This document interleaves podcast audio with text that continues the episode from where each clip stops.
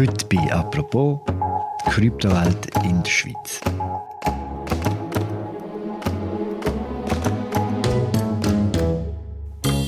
Nach einem desaströsen Jahr haben sich in St. Moritz die wichtigsten Leute der Kryptoszene zu einem Kongress getroffen. Die wichtigste Frage dabei war, das alles überhaupt eine Zukunft? Diese Frage beantwortet uns heute Christian Zücher. Er ist ein Board für Seite 3 und ist für uns in St. Moritz. Gewesen. Mein Name ist Philipp Loser und das ist eine neue Folge von «Apropos» im täglichen Podcast vom Tagesanzeiger und der Redaktion der Medien.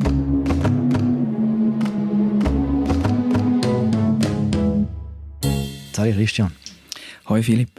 Crypto crash. You may or may not follow the confusing world of cryptocurrency, but it has plunged into chaos with the major collapse of a key player. FTX shocked investors by declaring bankruptcy this week. It spent millions making sure its name was seen and known. Which has seen Bitcoin drop below 30,000 US dollars.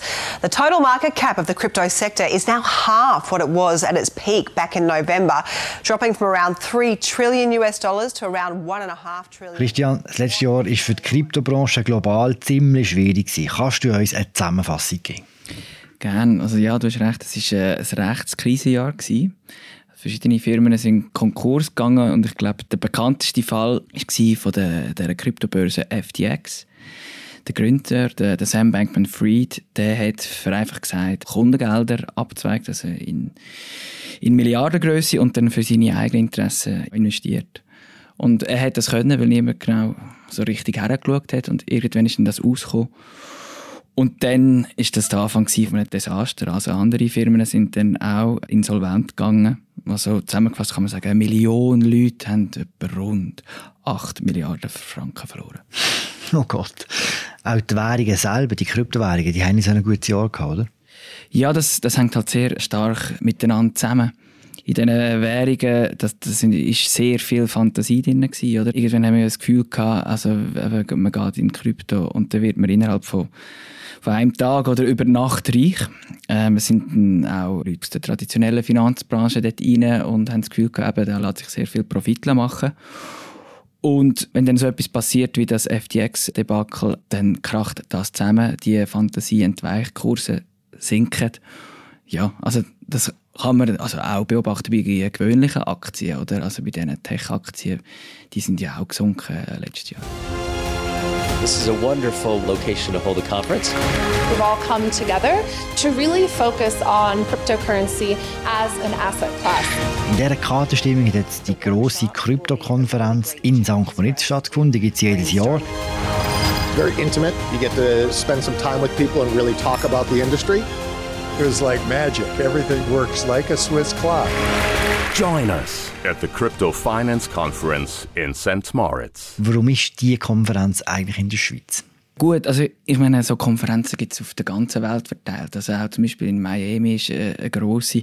Aber in der Schweiz kommt eine gewisse Pionierrolle zu. In dem, also vor allem Zug hat schnell mal gemerkt, dass da in diesem Bereich ein Potenzial ist. Dort haben wir auch relativ früh können die Steuern zahlen mit Bitcoins. Und das ist dann, also diese Nachricht ist um die Welt gegangen. Ich meine, die wenigsten Firmen haben mit Bitcoins die Steuern gezahlt. Aber die Nachricht ist um die Welt. Das ist wie ein Werbeeffekt.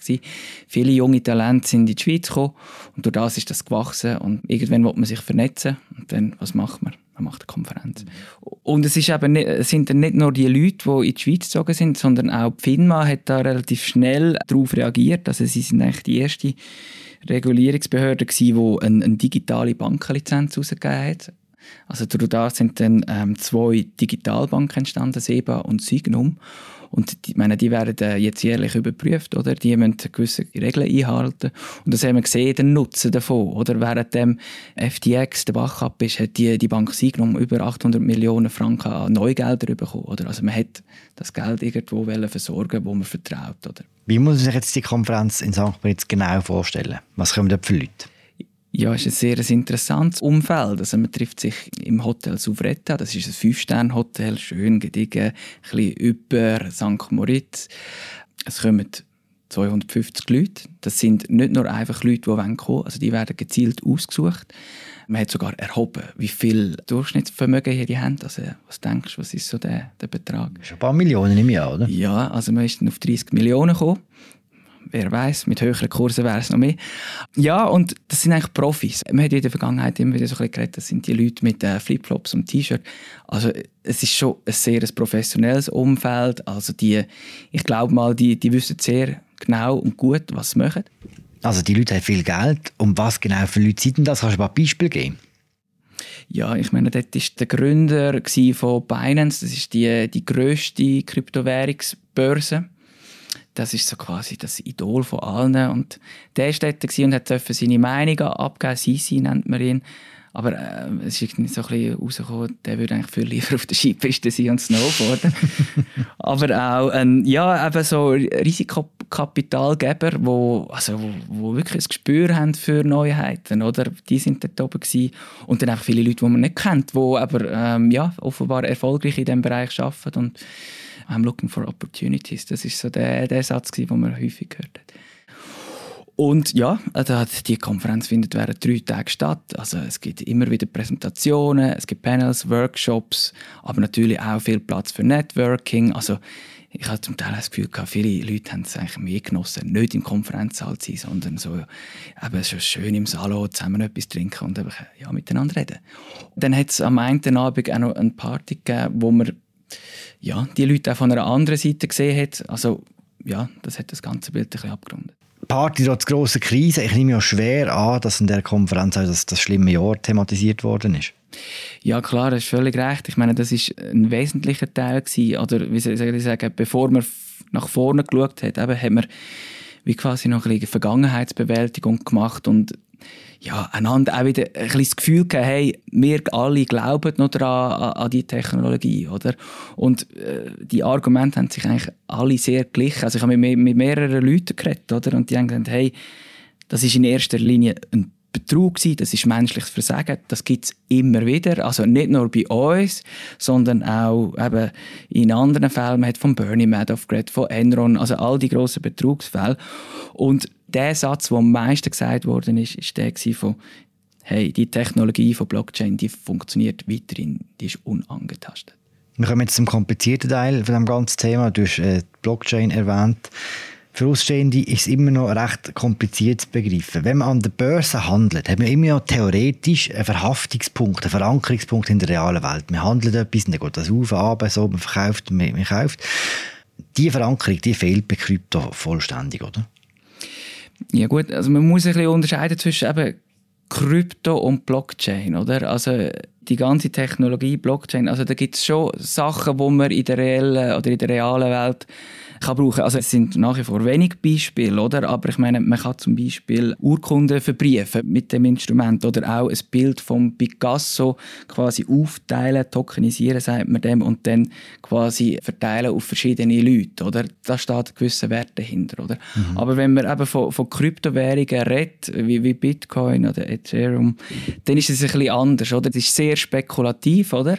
Aber ich meine, es geht darum, ein Stück weit, wer glaubt daran oder wer sagt, das hat einen, einen, Wert oder eine Funktion. Also ich meine, in anderen Ländern kann man mit, mit Bitcoin im Restaurant zahlen oder Flüge buchen oder, oder eben in Zugsteuern zahlen. Ja. Kannst du mir noch mal sagen, wie das genau funktioniert mit der Blockchain und mit Kryptowährung? ja, ich habe das schon mal probiert bei meiner eigenen Mutter. Ich bin gescheitert. Also, Versuch's jetzt nochmal, ist gut. Ja, das ist gut.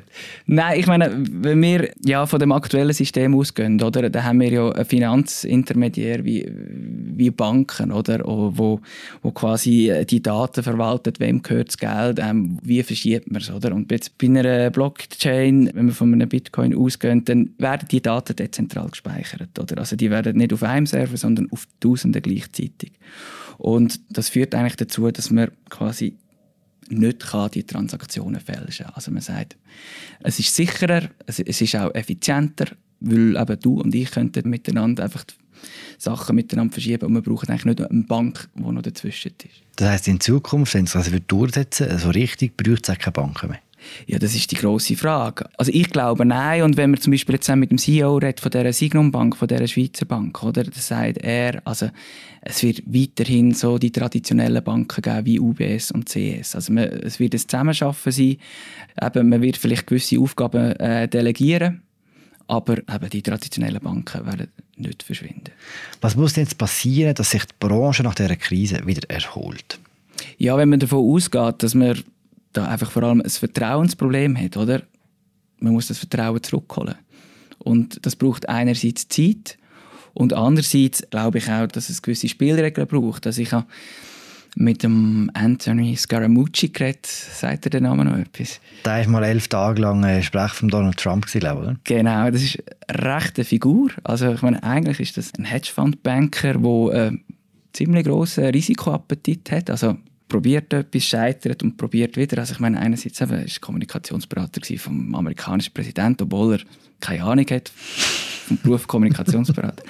ja, eben, der ist auch in Krypto innen, oder? Und er sieht so ein bisschen die beiden Welten und eben er hat mir erzählt, übrigens sehr ein freundlicher Mensch, ähm, eben, eben erzählt, eben, es braucht eine Regulierung, oder? Also jetzt, die beiden Welten müssen miteinander so ein bisschen zusammenarbeiten und schauen, wo lassen sich Regeln aufstellen. We need more trust in the industry and I think regulation would help the industry. It would give people more comfort. It would give people uh, potentially more of an ability to trust the people.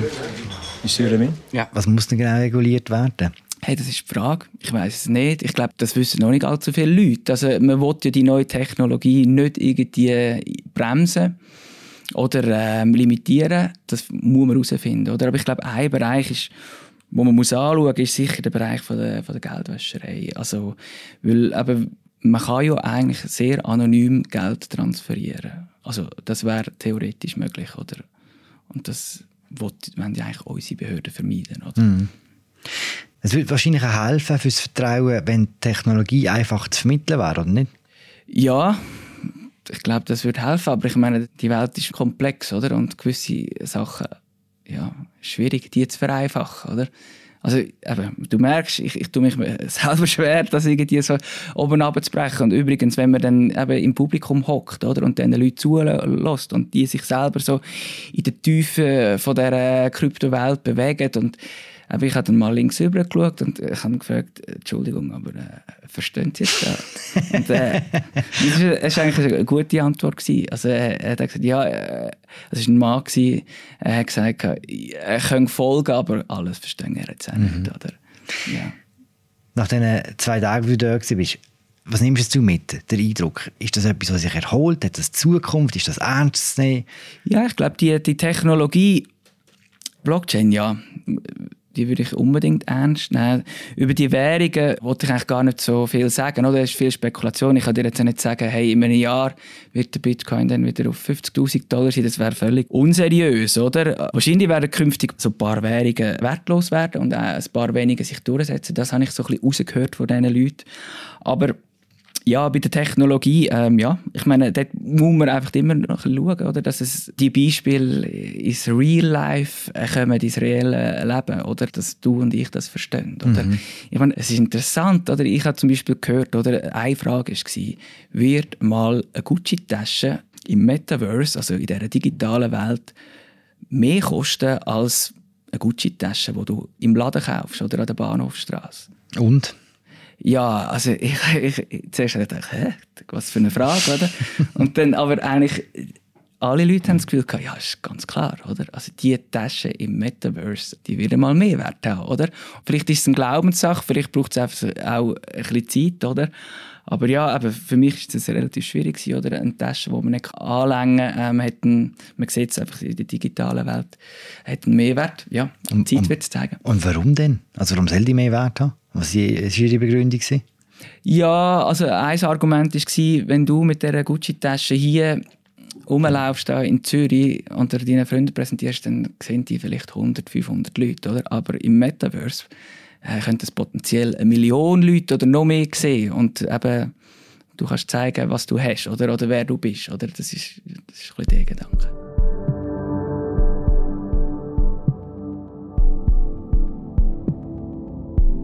Danke, Christian. Gern geschehen. Das war sie, unsere aktuelle Folge zur Kryptoszene und zur Grosskonferenz, die in St. Moritz stattgefunden hat. Der Text von Christian Zücher, den wir noch in Episodenbeschreibung verlinken. Und wir hören uns morgen wieder. Ciao zusammen.